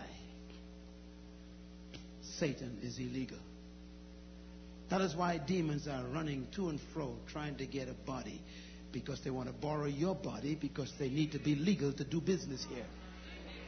Demon possession is a, an attempt for spirits to become legal who are illegal. Demons cannot function without a body here on earth. That's why you can walk up and down the street with demons, they never bother you. But if they get into a person, they're destructive. Because now they got a body to legally work through. That's why you have to be cautious with your body. Your body is important to this earth. Well, when God said, let them have dominion, he was also taking himself out of the picture. Because God is spirit, He doesn't have a body. So even God Himself became illegal. Now, why is this important? Because God is faithful to His word. He won't violate His own word. Remember? His word is above His name. That's why God Himself cannot come into the planet without a body. That's why when Adam and Eve were sinning, when Eve was picking the fruit, God couldn't stop her. Not because He was weak, not because He was afraid, not because He's not powerful, not because He's not mighty, not because He's not sovereign, but because He is too faithful to his own word. He couldn't come in as a spirit and stop her because he would have broken his word. And if he ever broke his word once, you'll never trust him again. So God had to stay out even though he knew what was going to happen.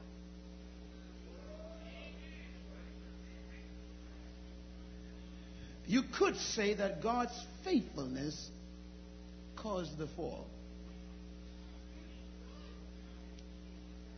And I'm glad he didn't interfere. Because if God had interfered as a spirit and broken his word, you could never trust the promise he gave you ever since.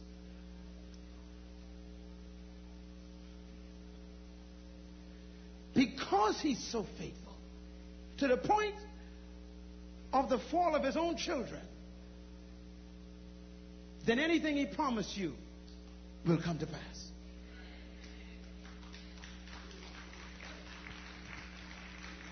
That's why when you read the Bible, you find in the next chapter instant action.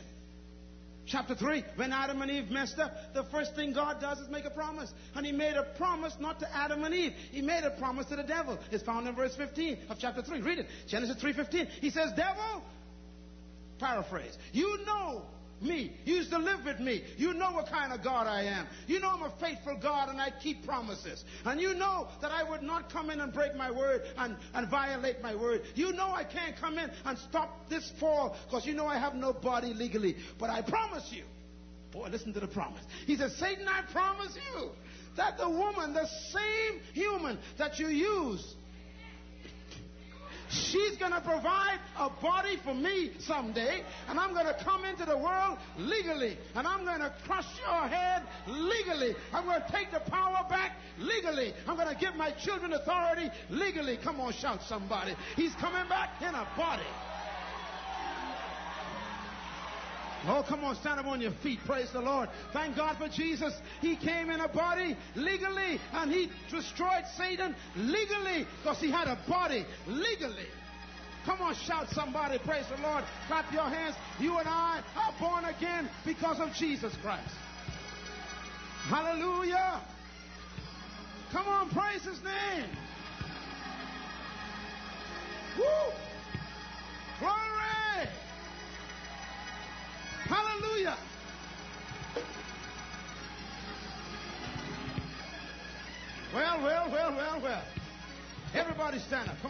Want you to look at me. Look at me. Look at me. Be very quiet. Look at me. Look at me. Look at me. That's why you are so dangerous. You are dangerous because you have a body. Your body makes you powerful on this earth. That's why Jesus needed a body.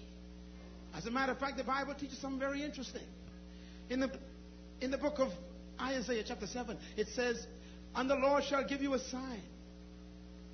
A virgin shall be with child, and his name shall be called Im Man Elohim. Im means in in Hebrew, man is mankind, and El is Elohim, God inside a dirt man. His name shall be called what? God in dirt. Legal.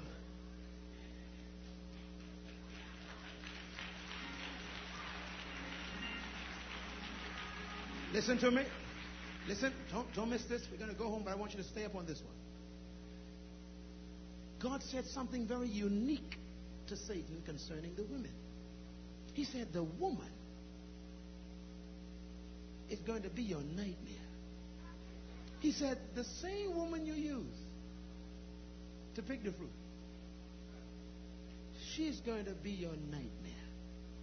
I will put enmity between you and her, and her seed and your seed. In other words, she is going to be the one who wrecks your kingdom. Now, why? Why? Because God made the woman before Satan tempted her. And God designed the woman before Satan tempted her. Listen carefully. So God designed the female in such a way because he was thinking about himself. Women were designed with God in mind. A woman's womb is designed in such a way that she can carry a baby and the baby's blood never mixes with the mother's blood.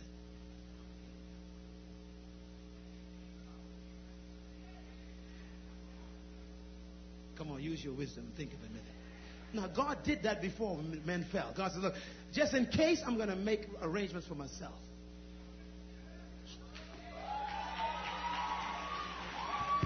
My, what a God we serve. God says, Satan, you made a mistake. Why? Because I'm going to come in the woman's womb. All a woman needs to have a baby is a seed.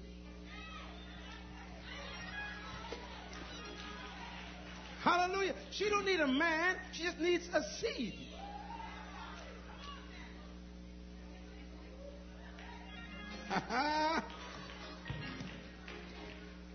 so God says, Satan, I got your number. I'm going to plant my seed in the woman. And she's going to grow a body around my seed to make me legal. But the blood in that baby will not mix. Lord have mercy. With the blood of that woman. Because it has to be pure blood that can forgive her sins and the world's sins. So I'm going to be in her legally, but I'm going to be there with a pure blood. Give the Lord a hand for his wisdom. He's an awesome God. Hey, hallelujah. Thank God for women. I say, thank God for women. Thank God for women.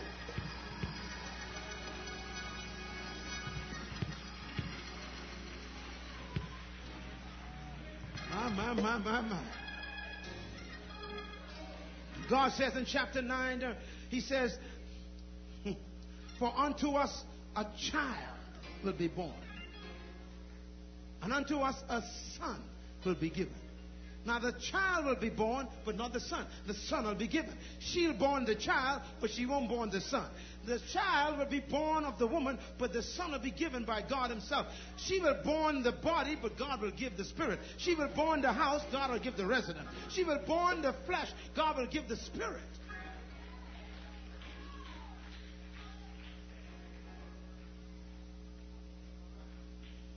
Hallelujah. I say hallelujah. So Mary is the mother of Jesus, but not the mother of Christ. Oh, you'll get it after I'm gone.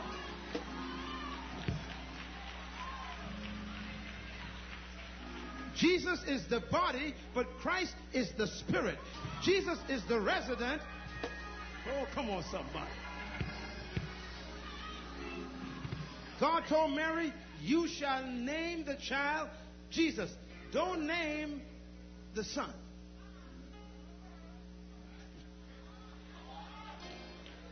You'll name the body. I already got the name for the spirit. The body is Jesus. That means Savior. But the spirit is Christ. That's God. Come on, somebody. So Jesus made Christ legal. Say it with me. Jesus made Christ legal. Come on, say it again. Jesus made Christ legal. Clap your hand if you understand what you just said. Oh, hallelujah. That's why God could walk on the earth without breaking his word because he was in the flesh, in a body, but he was still God. Hallelujah. And he died on the cross paid the price with his body because in order for us to be forgiven, we need blood, and spirits have no blood. So Christ needed Jesus' body to get blood from it. That's why Jesus is called Savior. Oh, you ain't going to get it. In order to heal us, God needed some stripes on the back for the blood to come out to heal us. But spirits have no back with blood. So God needed the back of Jesus for the stripes for your healing. That's why Jesus is the healer. The Bible says the wages of sin is what? Death and spirits cannot die. And in order to pay the wages of sin, someone had to die, but the body could die. So Christ needed Jesus to die. That's why he needed a body so that there could be the price paid.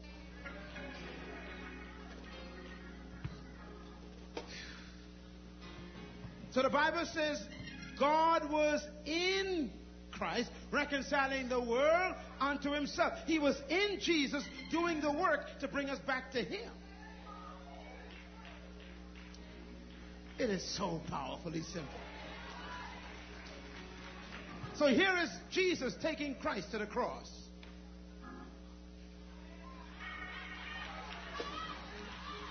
Come on, somebody. And Christ stretches Jesus out on the cross. That's why Christ says, No man takes my life, I lay it down. Hallelujah. And on the cross, I could hear Jesus talking to Christ because Christ can't feel none of the pain. Hallelujah. And Jesus said to Christ, Is there any other way to do this? Christ says, No, it was agreed before the foundations of the world. And the Bible says, And Jesus cried out, Father, talking to Christ. I know you got to leave for a couple of days, but don't forget me. Don't forsake me. You promise if I lay the body down, I'll take it up again. And I can almost hear Christ on the inside saying, I promise you. I got to go downstairs for three days, get some keys. I'll be back to get you later. Glory, hallelujah. Come on, praise the Lord, somebody. Hey! My, my, my, my, my, my, my. Come on, just praise him and praise him for a little bit.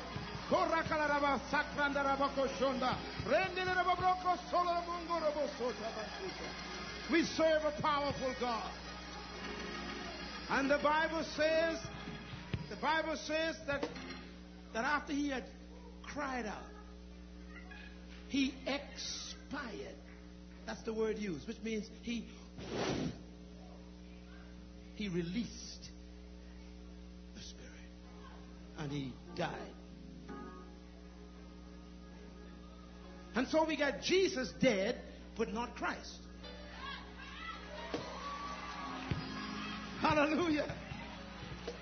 Christ comes out of Jesus and goes down into Hades, into Sheol, into Gehenna, walks into the dungeon of darkness, kicks open the door of lies, looks at Satan, and Satan said, What are you doing here? You can't come here. You need a body to come down here. And Christ says, I got a body upstairs. I'm leaving. Hallelujah. I come to get some keys.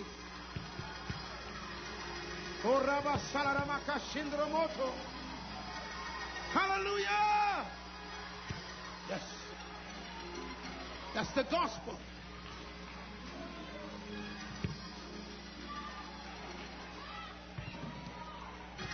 And Christ walks up to Satan, sitting on that throne, reigning by bluff. He puts his hand into Satan's belt and grabs three rings with keys on them. And he pulls it. And he looks at Satan in his face and says, I didn't come for you yet. I just came for the keys. I'll be back. Glory, hallelujah. And he took the keys of death, hell, and the grave, he turned around and he walked back into the dungeon of darkness. He stopped to the first cell and he started unlocking cells, the Bible says. He went down and descended, and he that descended also ascended, and he led captives in his train. He says, Abraham, come on out of here. David, come on out of here. Joseph, come on out of here. Abraham, come on out of here. Moses, come on, let's get out of here. Joshua, come on out of here. Malachi, come out of here. Come on, Jonah. Come on, Daniel. Come on, Shadrach. Get out of here. I come to get you. Oh, come on, shout hallelujah, somebody. Woo! Glory! And when he got everybody behind him in his train, he said, Y'all ready? David says, One minute, Chief. This is the day. This is the day that the Lord. David started dancing, started singing. Come on, somebody. The victory in hell. Hallelujah. Glory, hallelujah. Oh, I'm going to get ready to preach now.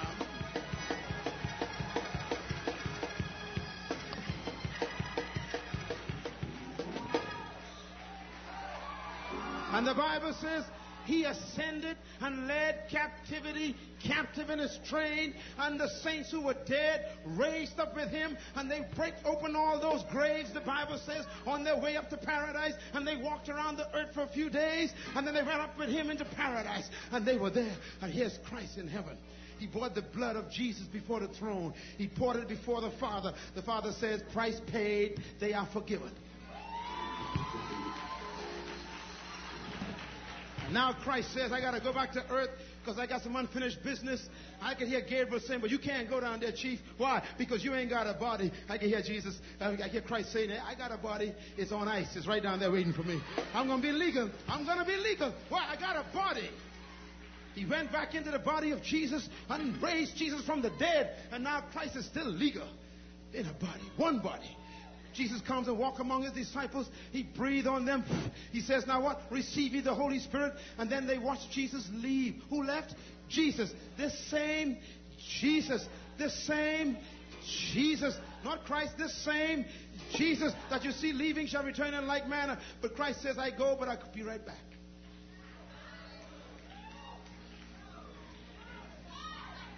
Oh, you're going you to get it in a minute. Hold your neighbor's hands. Christ said, I got to go back to earth. Because I got to, to win the whole world. And heaven says, You can't go down there because you need a body to be legal down there. And Christ says, Christ turned to Jesus and says, Thank you very much. You prepared a body for me. They are forgiven, they are clean, they are holy by your blood. I can go back down to earth legally, come into the body legally. And now we are not called the body of Jesus, but the church is called the body